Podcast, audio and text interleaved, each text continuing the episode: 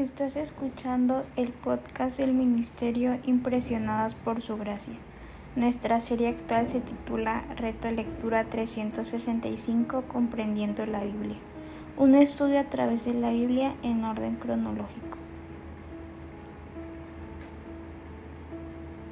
El reto de hoy es leer Eclesiastés capítulo 7 al capítulo 12 por lo que te animo a que puedas abrir tu Biblia y nos acompañes en este episodio a estudiar la Biblia.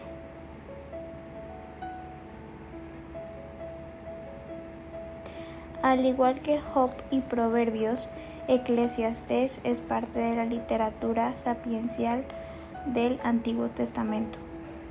Dios ha bendecido grandemente a Salomón con tierra, riquezas y sabiduría su país está en paz y en respetado y temido por otras naciones.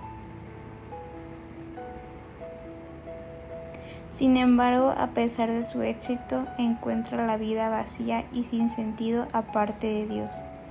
El autor escribe para que la generación más joven pueda aprender de su experiencia.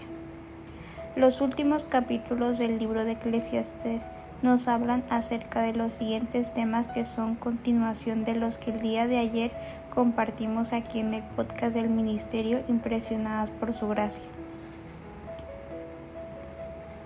Número 5. La vida en vista de la muerte en el capítulo 8, versículo 1 al capítulo 9, versículo 18. Número 6. Proverbios es el capítulo 10, versículo 1 al 20 sabiduría para el futuro y el presente en el capítulo 11, versículo 1 al 10. Número 8. Frustración de la vejez y epílogo en el capítulo 12, versículo 1 al 14. Como podemos observar a través de estos capítulos, aparte de Dios, la vida no tiene ningún significado o propósito real. Lo que tenemos en esta vida es temporal, pero lo que tenemos con Dios es eterno. La fe y seguir la sabiduría de Dios proporcionan un firme fundamento de nuestra vida. Es nuestra responsabilidad como creación de Dios honrar y obedecer a nuestro Señor.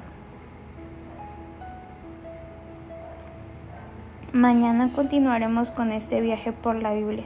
Nuestra oración es que el amor de ustedes abunde aún más y más en ciencia y en todo conocimiento para que aprueben lo mejor a fin de que sean sinceros e irreprensibles para el día de Cristo, llenos de los frutos de justicia que vienen por medio de Jesucristo, para gloria y alabanza de Dios.